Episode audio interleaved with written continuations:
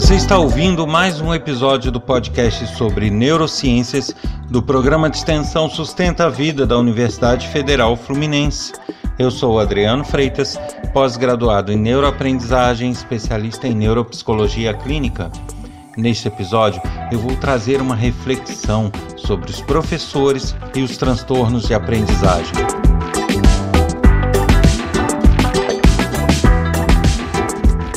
E para não perder o hábito, convido todos a visitarem o meu site www.adrianofreitas.com, porque nele tem vários materiais ligados às neurociências, informações sobre os projetos que eu desenvolvo e bastante coisa interessante. Também convido a participarem desse podcast através do e-mail podcast@sustenta-vida.com ou então pelo WhatsApp código 22992221003. E nesse episódio eu trago uma reflexão, um assunto que na verdade não tem uma resposta muito concreta não tem limites muito definidos, mas que eu acho importante trazer enquanto reflexão para que todos nós pensemos sobre o assunto. Não importa se somos profissionais de educação ou então se somos pais, mas é justamente para pensar um pouquinho sobre a atuação dos professores em sala de aula e a questão dos transtornos de aprendizagem. Como que eles lidam com isso e como eles deveriam lidar. Então, por que, que eu trouxe essa reflexão? Porque hoje em dia, como eu já falei em vários episódios, está muito fácil você é, classificar os alunos como tendo esse ou aquele transtorno. Quando eu falo que está fácil, aí eu tenho, é, aí nós temos que analisar duas questões. Primeiro, está fácil porque muitos são tidos como é, portadores de algum transtorno sem que de fato tenham, apenas como uma forma de justificar o mau comportamento ou justificar a falta de uma educação adequada, e outros por efetivamente ter aquele transtorno. Então existem essas duas situações. E aí a reflexão que eu venho trazer é justamente sobre o papel do educador, o papel do professor em sala de aula eh, com esses alunos porque é, eu tenho observado que tem se colocado nas costas desses profissionais atividades e responsabilidades que muitas vezes eles não deveriam carregar.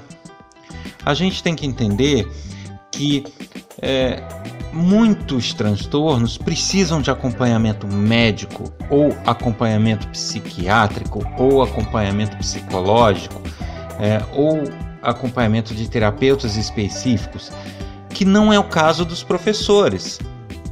Então, um professor do ensino básico, do ensino médio, ele não tem, no, no seu geral, né, salvo raras exceções, formação nessas áreas. E mesmo que tenha, ele não está em sala de aula para diagnosticar, ele não está em sala de aula para aplicar terapias, ele está em sala de aula para educar. E aí é que, é que está o, o alvo da minha reflexão. Até que ponto este educar deve ser encarado também como tentativas de reverter ou de amenizar o problema que a criança tem. É, por que, que eu digo isso? Porque eu, eu percebo em várias escolas professores quase que enlouquecendo para buscar alternativas, buscar estimulações, buscar atividades e buscar meios de lidar e de tentar amenizar o problema das crianças e, e das pessoas com que, é, que possuem algum tipo de transtorno que eles têm que lidar. Ok, eu acho, é, no meu entender aí, eu falo como opinião minha de Adriano, eu entendo que os profissionais devem auxiliar no máximo que eles puderem é, o que eles puderem fazer para né, tentar lidar com aquela situação, tentar estimular a criança, estimular o adolescente, eu acho maravilhoso. Porém, até que ponto isso passa a ser uma obrigação deles? Né? Até que ponto eles têm que correr atrás de terapias e, e sabe, se desdobrar quando muitas vezes a família não está nem aí.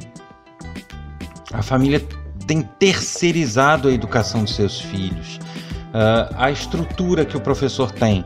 Existem de fato secretarias municipais, existem de fato é, escolas que possuem sim alguma estrutura, é, apoio psicológico, apoio de terapeutas, ótimo, maravilha. Mas se a gente viajar pelo interior do país, isso não é realidade na maioria dos lugares. A gente não pode, por estar numa capital ou em algum centro maior, achar que todos têm essa mesma estrutura, porque não tem. E aí eu pergunto: uh, é papel do professor assumir essas responsabilidades, carregar o mundo nas costas?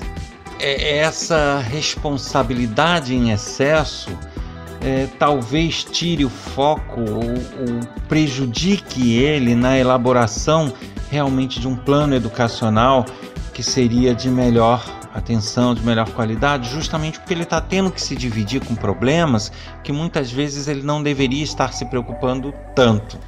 Percebem o meu questionamento? Então, assim, eu não estou falando que não deveriam fazer, que não deveriam ajudar, como eu já falei. Só que até que ponto, né? É, e, e aí eu levanto uma outra questão. Eu vejo pais que estão literalmente terceirizando a educação dos seus filhos. Nós temos que entender que a educação, no sentido de formação enquanto indivíduo, de educação, de limites, sabe, de, de, de, de formação da pessoa, é responsabilidade da família também. Eu entendo que até pelas crianças estarem é, muito tempo na escola, muito tempo em contato com os educadores, isso acaba sendo tarefa também dos educadores, pelo convívio, pelo número de horas em que eles convivem. Mas isso não faz com que deixe de ser uma responsabilidade dos pais, da família. E o que eu não vejo é isso. Eu vejo crianças de maior poder aquisitivo, cuja família tem maior poder aquisitivo, né? Onde os pais terceirizam a criação para babás e para a escola, muito mal, eles dão boa noite, dão bom dia e no final de semana fazem uma viagem. Ponto. É isso. Então, como que esses pais podem querer exigir de um terceiro uma educação que eles não estão dando? Né? E quando o poder aquisitivo não é tão alto, mesmo assim, ainda assim, eu vejo pais terceirizando essa educação. Eu vejo pais que deixam o filho na escola e da escola alguma outra atividade, ou então deixam eles soltos no mundo e pronto. É, é, eu entendo que muitas vezes o pai tem que trabalhar o dia inteiro, a mãe também, mas sabe, o mínimo acompanhar, tá fazendo as atividades escolares, o que está se passando, ter conversas, ter, é, sabe, uma dentro do possível, uma estrutura de educação e de, de moral, né? de, de poder transmitir para o filho a moral, a educação e, a, e as características que são próprias daquela família. E isso cada vez mais eu vejo que tem se perdido. Então você tem crianças e adolescentes que são problemáticos porque eles não têm, eles vivem soltos. É, pelo, pelos subúrbios ou pelas regiões. Uh, quando muito vão na escola, muitas vezes nem frequentam assiduamente e os pais às vezes nem sabem que não frequentam. Então existem essas situações. Existem outros que estão frequentando a escola, mas que realmente os pais, sabe, talvez por uma culpa de não estar presente o tempo todo, quando estão com os filhos são permissivos demais e aí fica a escola tentando impor limites, a escola tentando é, é, ensinar conceitos morais, quando na verdade na família e, e, e na casa dele ele pode tudo, tudo é permitido. Então são várias situações e que, sabe, deixam a educação é, do jovem e da criança a desejar, aliás, muito a desejar no nosso país, e que isso acaba sendo depois é, é, um peso e uma culpa dos educadores, né, da, é, dos professores que estão em sala de aula, quando na verdade eles não têm esse poder de, de definir a vida do indivíduo. Eles estão lá durante 4, 5 horas com a criança, mas eles não podem definir é, toda uma vida, toda uma trajetória de, de educação. Até porque devemos considerar o seguinte: por mais que haja um convívio entre aluno e professor, esse convívio é limitado a um ano, no geral, porque a criança passou de ano, mudou de série, é outro professor. E aí a gente tem que entender que por mais que os professores sigam conceitos éticos, sigam conceitos morais, são professores diferentes, têm personalidades diferentes, têm metodologias diferentes, por menores que sejam. E onde fica a continuidade? Onde fica aquela noção de ter alguém orientando de fato o crescimento e o desenvolvimento daquele indivíduo, né? E, e, então eu acho que assim a escola, ela de fato, no meu entender, é um complemento, é um coadjuvante na criação, é um coadjuvante é, nos, no ensino dos conceitos morais, na formação da personalidade, mas ela não deve ser absoluta. Eu acho que cada família tem os seus métodos, cada família tem os seus conceitos, e eu acho que isso tem que ser respeitado e tem que ser sim, ensinado pela família. Uh, eu acho que é essa de terceirizar, ah, quem pode, né? Ah, tô pagando boas escolas, estou pagando. Cara, mas isso não tira a sua responsabilidade enquanto pai, enquanto mãe. Isso não tira uh, a necessidade de vocês estarem acompanhando a vida do seu filho e educar. Da mesma forma, aqueles que não têm poder aquisitivo, tudo bem, eu preciso trabalhar, eu preciso manter a família, ok, precisa, mas lamento, mas tem que tirar algum tempo para fazer esse acompanhamento, nem que seja uma pouca hora todo dia, mas tem que ter. Você não pode soltar um filho menor no mundo e, dizer, e terceirizar uma responsabilidade que é sua, enquanto pai, enquanto mãe. Vamos pensar um pouquinho sobre isso? E aí eu, eu trago um outro uma outra reflexão dentro dessa, que é justamente o seguinte: uh, os pais têm que parar de achar, primeiro, que é responsabilidade única e exclusiva da escola essa educação e essa formação de caráter e de definição de limites. Não é. Segundo, tem que parar com essa ideia de achar que criar bem é dar tudo, é permitir tudo, porque não é. Né? Uma boa criação ela passa por nãos, ela passa por limites claros, ela passa por delimitação de ação. Você não pode ter em consideração que uma boa, uma boa educação é justamente pode tudo. Né? Ah, para compensar o tempo que eu não estive com ele, eu vou liberar geral. Não é assim, não adianta, não adianta profissionais de educação estarem é, limitando ações e definindo uma, uma norma de conduta na escola se isso não é respeitado em casa. Então, é, é, na verdade, o ideal seria termos uma educação uniforme, onde a escola age dentro de padrões e de motivações que são uniformes, que são condizentes com aquilo que se aprende em casa, com aquilo que se mantém em casa em termos de conduta. E isso é o que eu não vejo acontecer. Então, é, imaginem essas situações que eu estou falando aqui.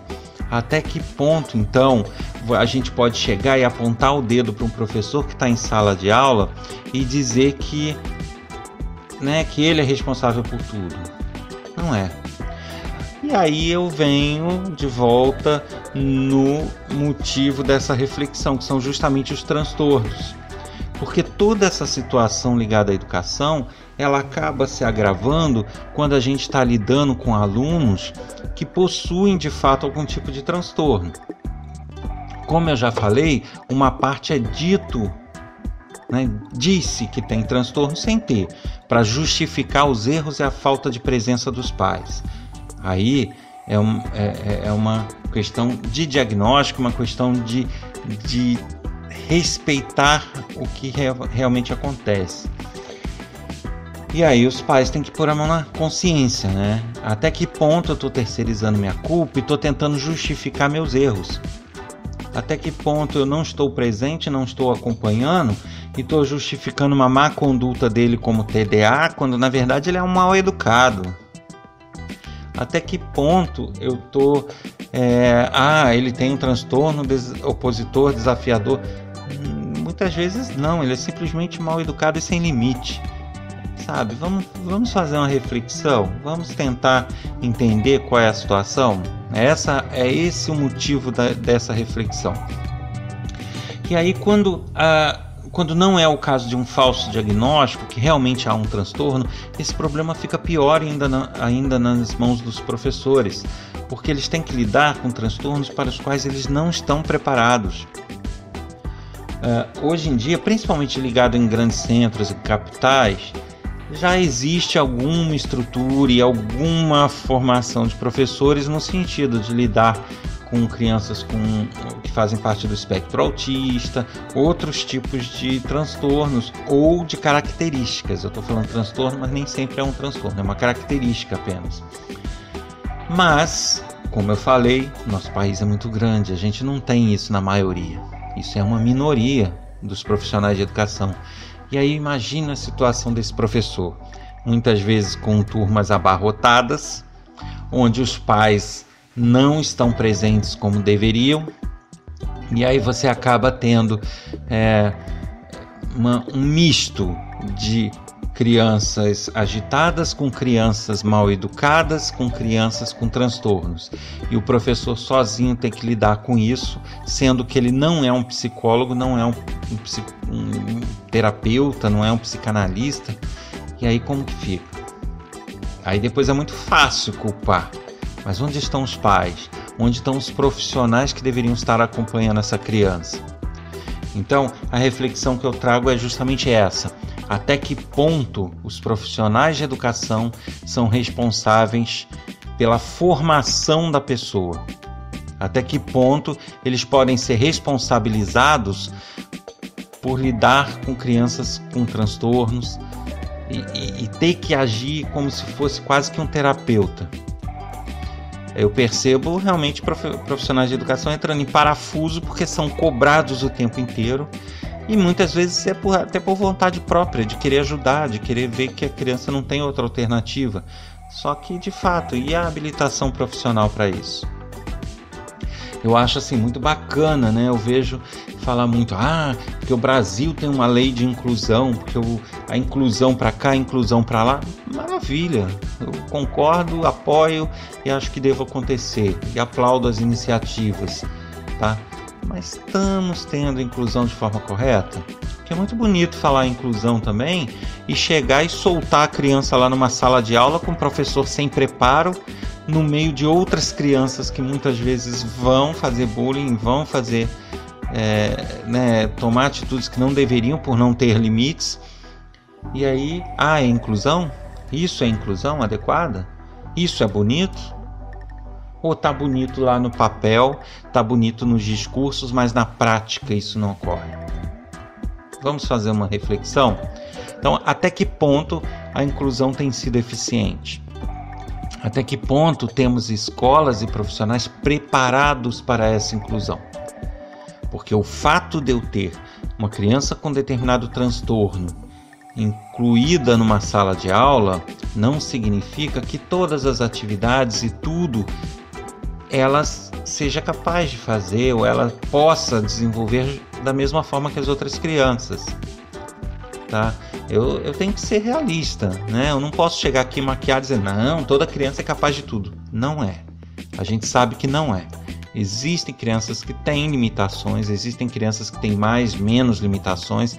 E aí, como que você lida com essas diferenças? Se você não, é, muitas vezes tem transtornos que estão lá na sala de aula que você nem conhece nem sabe do que se trata, nem sabe o que fazer. Então, como ter uma inclusão eficiente dessa forma? A inclusão eu acho muito bacana, muito bonita, realmente, porque ela socializa a criança, ela não, não gera apartheids sociais, ela é, é muito bacana, a ideia é perfeita, mas não tira, não elimina o fato de que algumas crianças precisam sim de um acompanhamento específico precisam sim de atividades específicas E aí, como que você faz isso numa sala com 30 alunos agitados, sem educação e com um profissional mal formado? Mal formado, que eu digo, não no que ele faz, mas para lidar com esse tipo de situação, não preparados, eu diria. Né? Então, eu queria trazer essa reflexão para que é, quem for pai pare e pense. Estou presente o suficiente, estou acompanhando. A educação moral está terceirizada ou não? Eu estou responsável, estou definindo o que está sendo feito. E enquanto profissionais de educação, que repensem até que ponto vale a pena é, e até que ponto eu devo dedicar minhas atenções todas para atividades para as quais eu não sou habilitado. Vamos fazer essa reflexão? Eu não estou falando que não deva fazer, mas eu estou propondo uma reflexão. Quais os limites? Até onde eu vou? Até onde é tarefa minha? Até onde não é tarefa minha? Até onde eu tenho que tentar mudar o mundo? Até, até onde eu tenho que tentar mudar a criança, mesmo sem ser um terapeuta? E até que ponto não? Eu devo, bom, cheguei no meu limite, daqui eu não tenho como fazer mais nada. E aí eu vou é, né, colocar minha atenção nas atividades e nas propostas acadêmicas daquela turma. Então vamos fazer essa reflexão, tanto pais quanto profissionais de educação. Eu acho que é importante de vez em quando a gente parar, refletir, porque nem sempre o que é muito bonito no papel ou no discurso, na prática, se dá daquela maneira.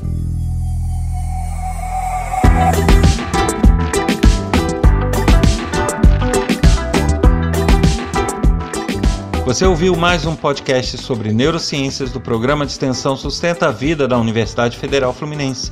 Eu sou Adriano Freitas, pós-graduado em neuroaprendizagem, especialista em neuropsicologia clínica.